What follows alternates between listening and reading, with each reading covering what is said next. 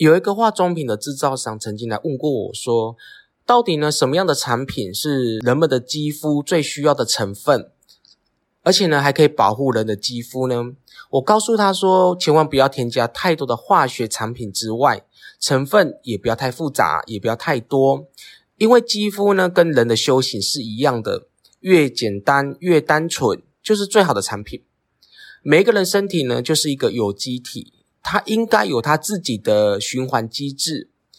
每一个人呢，只要把这个循环机制顾好，不要给他太复杂的东西，不要给他额外添加太多增加负担的东西，剩下的呢，就交给身体自己去运作就可以了。其实呢，照顾肌肤也是如此，只要你给他最简单的基本需求，不要再做一些破坏它平衡的事情。肌肤就一定可以达到你意想不到的境界。后来这个厂商呢，就真的去研究这一款的产品。我也把这一系列产品呢，分送给参加林园院法仪的男女信众，因为我希望每一位来林园院参拜的信众都能够以好的气色来参加共修，而不是说带着一脸蜡黄，然后来面对神明。我从来不在林园院去说这些产品的功效跟好处，我也不太会去私下询问信众，因为我相信厂商是有心的，他们想推广好的东西，而且信众他们的脸会告诉我最后的结果。在我所出版的拜拜书里面呢，有提及过这么一段故事。我曾经向九天母娘来请示说，现代的人哦，拜拜的花招特别多。那么拜拜呢，有没有最基本的元素？只要把这些基本的要素呢都准备齐全了就好了。九天母娘呢，在这个事后就这么告诉我，她说呢，拜拜呢，随着时代的变迁，所准备的东西呢也有所改变。但是呢，有三种东西呢是不可以缺少的：一是香，二是贡品，还有呢清楚的膜拜对象。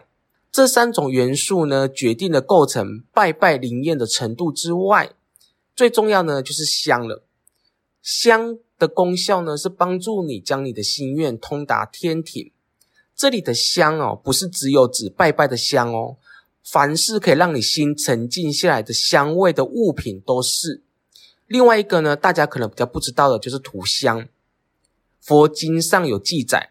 涂香呢，就是把带有香味的花香料涂在自己身上，用这种方式呢，来让神明看见你的诚心。从这里也可以知道哦，香香的气味也是神灵所喜欢的。古代的香料呢，不是只有香味而已，有些特殊的香料还有保养肌肤、润泽气色的功效。由此可知呢，适当的使用优质的保养品，让肌肤光彩亮丽，也是对神灵的一种虔诚心的表现。现在有想要试看看成分最简单、不带有太多人工香精，给肌肤最直接的水分补给的朋友呢，可以点选下方说明栏的链接。我不敢说它到底有多好，但是我可以说。我觉得它适合给一些想要让肌肤在没有负担的情况之下，自然的产生好气色的朋友们来试看看。目前厂商有提供两款各三十组的优惠价，最低是打七折，而且呢，这还包含了目前很贵的运费在售价里面的。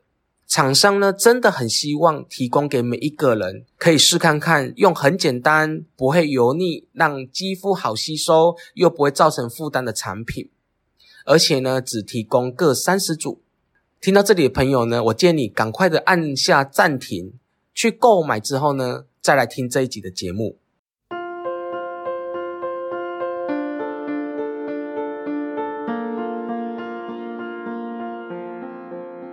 是一堂很特别的课程，你可以从生活的饮食当中，自己慢慢的去感应跟调整，你就可以很轻松的转化你的灵性，让你的灵魂来觉醒。在这么多年在教学灵修跟塔罗牌，还有其他的灵性课程当中，我看过有许多人，他们没有办法开启自己的直觉能力，但是其实不是他们不努力，真正的问题是出现在他们的身体。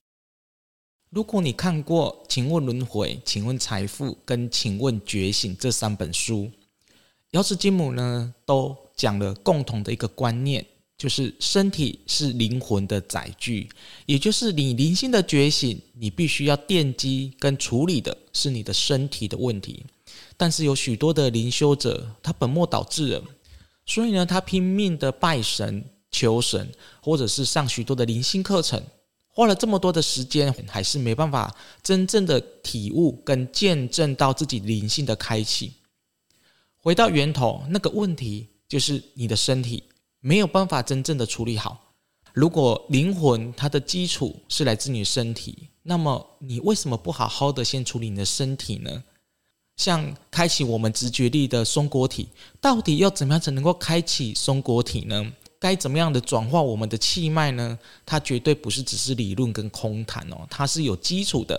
那么在这堂课当中呢，你都会听到真正可以帮助你转化你的气脉，还有净化你的脉轮，开启你松果体的重要实修的方法。如果你曾经上过我的课程，或者是看过我的书，你一定知道灵元院所规划的每一堂课程，不管是找老师来上，或者是由我亲自来上，我都是很用心的在规划的。一切的课程都是从灵修的基础当源头。什么样的人呢？非常的适合来上这样的课程。你可能从事灵性工作许多年，但一直没有办法真正的倾听自己内在的声音。走灵修许多年，依然的不得其路，无法唤醒你的元神。一直受到小我业障的干扰，想要撇除这一些，进入到真正的大我天命。如果你是以上的这些人，那么我觉得这堂课真的很适合你。我必须要说的是，二零二三年是一个考验你多年累积实力的一年哦。不管是在经济层面、气候变迁、环境污染、绿能净化，其实这些都是居住在地球上面的人类所要去面对跟处理的问题。如何安度二零二三年的混乱？其实呢，我觉得要从你的身体来做起，让你自己呢进入到转化全然的自修模式，让你自己的大我，让你的灵魂来教导你怎么样来安度二零二三年。相关的活动办法还有课程的介绍呢，都已经放在了资讯说明栏里面。如果你有兴趣的话，可以赶快的点连接来看哦。上课的时间是二月七号跟二月八号的晚上七点到九点，这是线上课程哦。所以你可以在家里很轻松的去学习到对你日后有相当帮助的知识。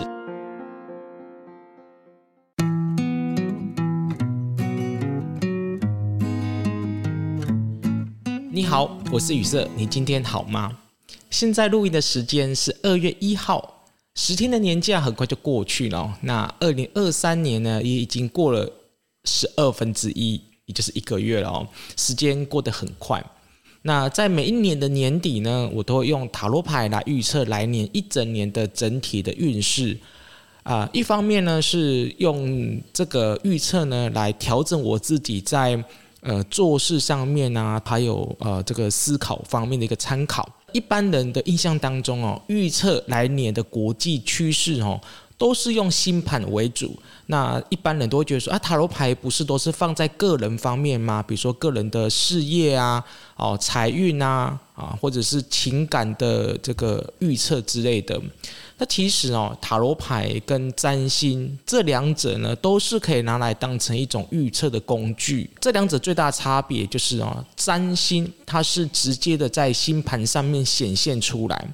许多的事情呢，你不问他也会告诉你哦。所以呢，在星盘上面呢，你是可以一目了然啊，所有的事情，你去找占星老师哦，就算你不说，他也可以大概的讲出一些你过往的一些事情呢，不管在情感上啊、事业上，透过你的回馈，然后呢，他再慢慢的去修正在星盘上面的一些解读的方向哦。那占星的解读功力呢，就看你对于星盘本身的敏锐程度不同啊，那也就有所不同了。那塔罗牌呢，它就比较不一样哦，它是比较偏向于单一性的，你必须要先锁定一个很明确的问题跟方向，好，才能够进行占卜。所以呢，你去找塔罗牌占卜师，你不可以说啊，我什么都不问，那我就看你能够说出什么所以然，哦，这个就没有办法哦，因为呃，你要先告诉占卜师你的问题是什么，然后同时呢，他会慢慢的在帮你聚焦，比如说你要问感情，那他一定会问你说，那你现在是有对象没对象？哈，那呃，不同的问题就有不同的解读。就算是同一个问题，那你的这个现况不同，它的解读的方向就不一样。好，所以这个是塔罗牌跟占星这两者最大的差别。呃，塔罗牌的预测呢是属于比较深度跟单一性的，占星的预测呢就比较宽广一点的哦。那如果说要来问说这两者的准确度哦，到底哪一个比较高？那我个人认为说，哈，工具本身并不是重点哦，重点是使用它的人对于工具的理解度，还有这个占卜师或者是占星师本身的意识的高度跟纯粹度，这个才是重点。那在二零二三年的塔罗牌的预测上面呢，我个人呢会比较偏向于就是最近的一些热门的问题，那还有就是大家比较关心的一些国际趋势啊，比如说。大家一定很担心，就是，呃，大陆会不会打过来啊？哈，这个台海危机，两岸呢，到底呃，这个未来的趋势发展啊，会不会这个全球的通膨呢继续的恶化下去？石油粮食呢的大涨会不会更为严峻？无俄战争到底什么时候会停战？还有就是台湾跟国际之间的股市哦，会不会继续大跌？还是？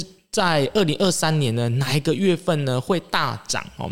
像以上这些问题呢，都是我在二零二二年年底的时候呢，就会先用塔罗牌来做个预测哦。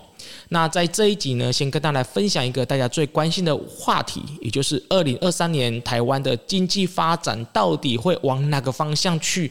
那在投资上面呢，在理财上面的心法又是什么呢？一开始呢，我先来讲结论哦。结论呢，就是你必须要先留住大部分的资金、现金、小额的定期投资。那一直要等到了国历的七月过后呢，你的资金呢，还是要继续保持在三成的现金跟七成的投资上面哦。好，那这个就是我对于二零二三年的台湾景气的预测哦。从塔罗牌来看呢，它怎么说的哦？塔罗牌上面显示哦。二零二三年的台湾的景气哦，所显示的是其招进出，难敌局势。二零二三年呢，台湾呢会笼罩在不确定的景气不好的阴霾之下，全方面的景气哦还是处于比较低迷的状态。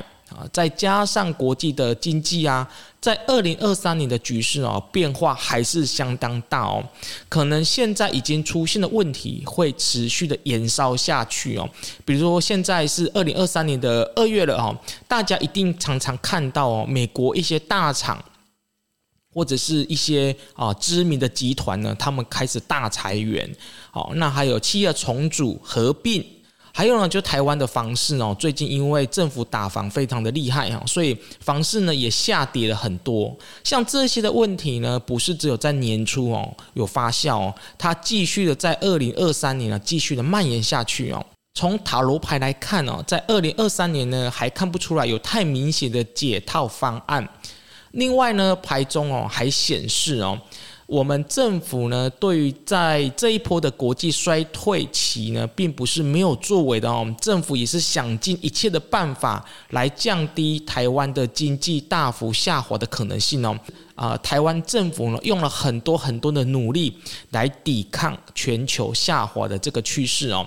从这里呢，就大概可以猜得出来哦，台湾这一次的新阁揆上任哦，还是对于台湾的景气啊，还有对于国际趋势的这个不景气呢，有起了作用哦。但是呢，就像我刚才所说的一样哦，奇招尽出，难敌局势哦，所以呢，还是有抵不住的地方哦。但是我必须要说的是，台湾政府在这方面呢，是相当的努力哦。那现在的录音的时间呢，是二月一号。啊，那开工呢，大概已经过了三四天哦。在台湾的股市上面呢，发展的还不错。美国的市场呢，对于升息好像也慢慢的逐渐习惯哦。如果听众朋友你有房贷的话呢，应该在最近就会收到房贷又要升息的通知哦。一些理财的杂志啊、报道啊，都蛮看好二零二三年的。那大部分呢，都会觉得二零二三年的下半年景气呢会回温。但是呢，我从塔罗牌来看哦，二零二三年的景气循环来说呢，我其实反过来是比较看好上半年度的哦。在上半年度呢，台湾在去年二零二二年所打下的基础，在二零二三年的上半年度呢，还是具有抵挡的能力哦。但是呢，下半年度的不确定因素哦越来越多哦，像是能源的价格啊、通膨啊、乌俄战争是否会延续？那中国的复苏的力道到底强不强？还有台湾从中国转战东南亚的发展后续如何呢？这些都是还不确定的哦，所以呢，二零二三年呢，我认为啊，景气应该是先稳后冷的走势呢，也就是上半年度呢是持续平稳的哦，但是下半年度呢要特别的留意跟小心哦，尤其是七月过后，这个呢是以上我对于二零二三年台湾景气趋势的一个啊预测啊，希望能够提供给你一些在今年投资理财上面的参考。不知道听众朋友呢有没有加入了林媛媛身心养护会员的频道哦？这个频道呢会分享最新的养生的资讯、健康方法，还有身心灵的一些文章跟资讯。同时呢还会不定期的分享我从来没有在脸书上公开的影片跟音档。主要呢就是教导大家怎么样顾好你自己的身体，从身心养护做起，让你的灵性更为开展。同时呢，你只要是频道的会员，你有以上的相关疑问呢，都会获得不错的建议跟回馈哦。所以呢，不是只是说分享啊，看看文章哦，是有互动的。同时呢，会给你私人的在养生方面的一些观点跟看法哦。加入会员的方法呢，欢迎传 Telegram 来询问。我是雨色，我们下次见。